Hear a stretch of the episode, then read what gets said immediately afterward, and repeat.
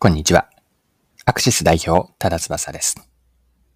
Google は今年2023年で創業25周年を迎えました。今回は Google のビジネスを紐解きます。Google が検索サービスと検索広告でどのように収益化を成功させたのかを解説できればと思います。よかったら最後までぜひお願いします。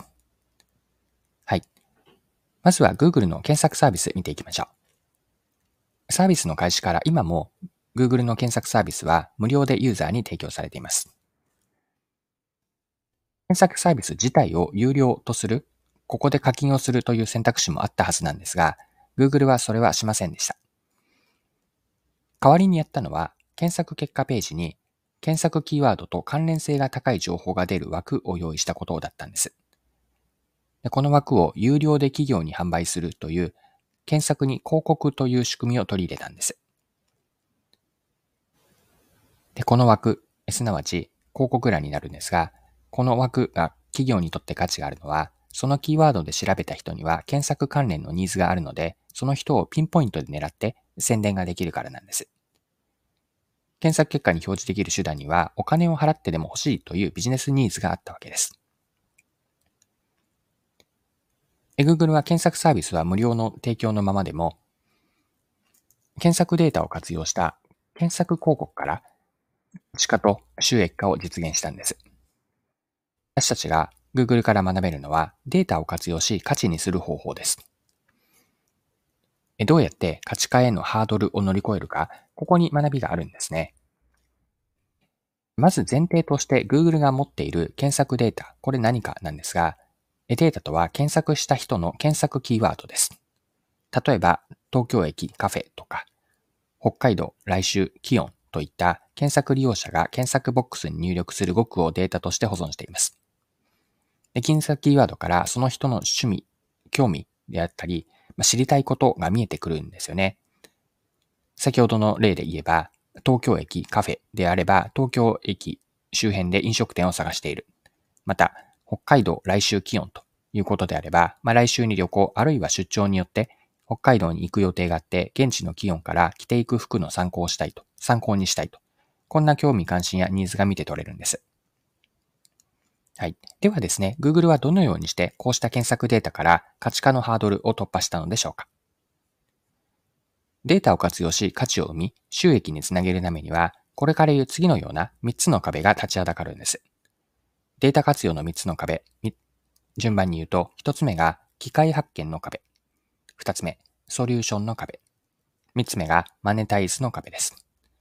順番に機械発見、ソリューション、マネタイズと、これら三つの壁がデータ活用の壁なんです。それでは順番に Google がいかにこれら三つの壁を乗り越えたのか見ていきましょう。一つ目の機械発見の壁とは、データがビジネスで何の問題を解決するのかを見出すハードルです。活用する機会、ビジネスチャンスを見つけることが最初の関門なんです。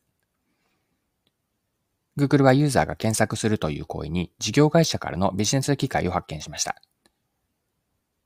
商品やサービスをお客さんに売っている事業会社がやりたいことは、自分たちの商品またはサービスに興味を持ってもらえそうな人、買ってもらえそうな人に直接アピールしたり宣伝することです。想定しているニーズを持っている人が見つかれば、その人たちだけに商品のことを効率よく伝えたいというニーズがあるんです。例えば、そうですね。自宅用の子供用プールを持っているメーカー。このメーカーにとっては、子供がいてビニールプールを買いそうな人を見つけたいわけで、こうした企業ニーズが Google にとってのビジネス機会になったんです。はい。二つ目の壁ですが、二つ目はソリューションの壁です。機械を見つけたとして、データを使って問題を解決し、価値を提供できるか、このソリューション解決策につなげられるかというのが二つ目なんです。問題を特定したとしても解決できなければデータから価値にはつながりません。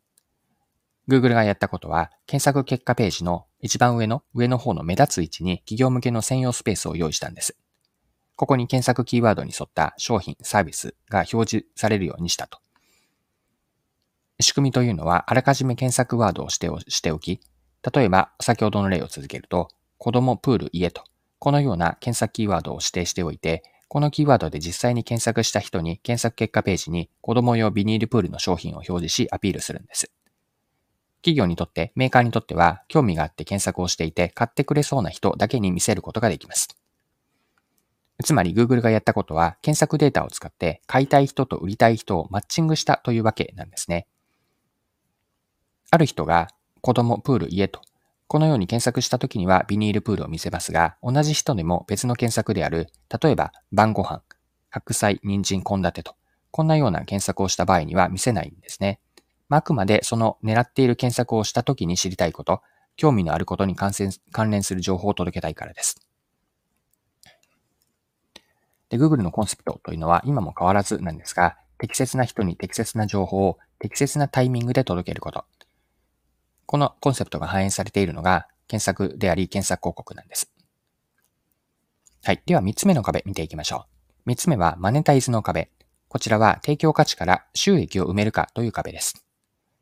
ビジネスでは、まあ、後から時間差があってもいいので、データから稼げる仕組みを作ることが重要です。Google は検索結果ページへの表示スペース、これは広告としてアピールする場所ですが、こちらを有料で提供することにしています。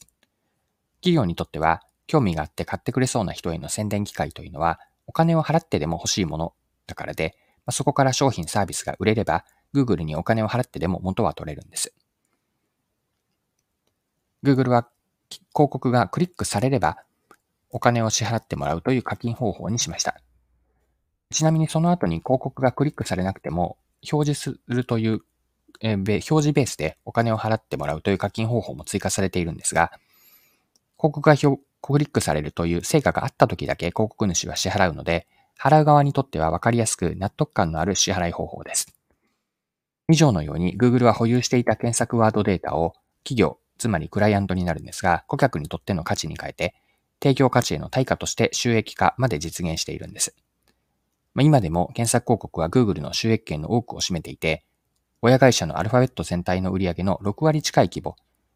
ちなみに YouTube などの広告全体を占めると、アルファベットの売り上げの広告というのは8割を占めるんですが、